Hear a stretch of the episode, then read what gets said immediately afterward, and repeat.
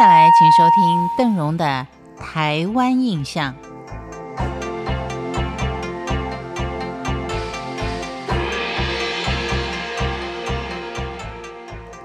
台湾东部优美的海景是值得让您在暑假期间来一次合家旅游的，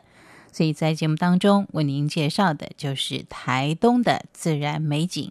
但是，当您在欣赏美丽的海岸风光当中，如果能够用心的去观察一下台东璀璨的文化内涵，您更会惊讶于它的内在美。近百年，台东因为随着历史演变跟多族群的融合，形成的文化犹如万花筒一般，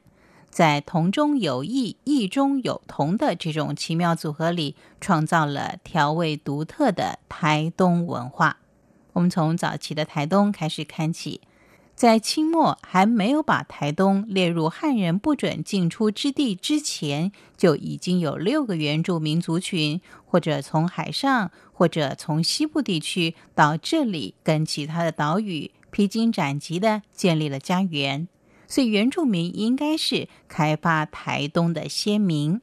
这六个原住民族是包括了卢凯、排湾、卑南、布农、阿美跟雅美等六族。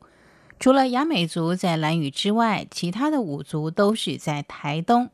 像是卢凯族分布的是在台东卑南乡大南村，卑南族则是以台东平原为主要的居住地。排湾族是集中在金峰、逢仁、太麻里、大武等乡，而布农族的分布地为海端、延平跟金峰等乡。在所有的高山族中，布农族居住的地方可以说是高度最高，垂直分布是在五百到两千公尺之间，是一个典型的高山住民。阿美族在六族当中人口占最多，多分散在沿海一带，像是成功、东河、关山、池上、鹿野、台东等等这些我们相当熟悉的地点。各个族群迁徙的路径不同，因此也是各据一方，发展出自己专属的文化。像是布农族，它有规模庞大的亲族组织，多为三代以上的大家族，几十个亲属同居共炊，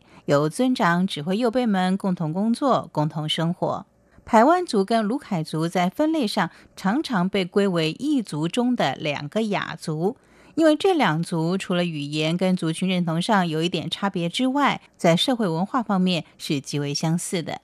这两族最主要的文化特征是阶级化的社会，贵族跟平民的区分相当严格，讲求门当户对。贵族享有服饰跟居室上的特权，甚至连平民如果要佩戴象征贵族身份的百合花的时候，还得向贵族购买才可以的。六族当中，阿美族的肤色是最细白，加上有些人长得高头马大。所以有人怀疑阿美族人早期可能与荷兰或西班牙人有通婚。最近在新闻媒体上面看到有介绍布农族的达尔祭，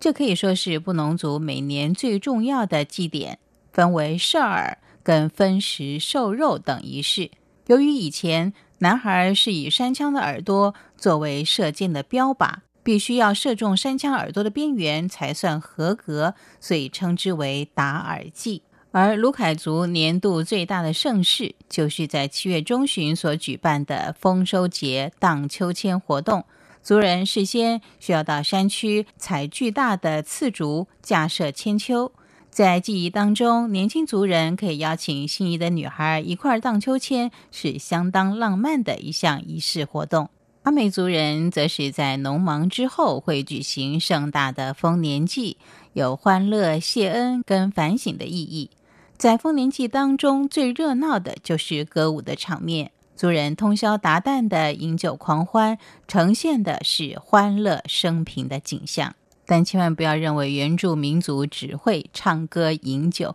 这些仪式对他们来说都是具有重大的感谢祖灵的意义在内。所以，对于原住民族的庆典仪式，应该保持的是一个尊敬跟学习的态度。感谢您今天的收听，我是邓荣，台湾印象，我们下回见。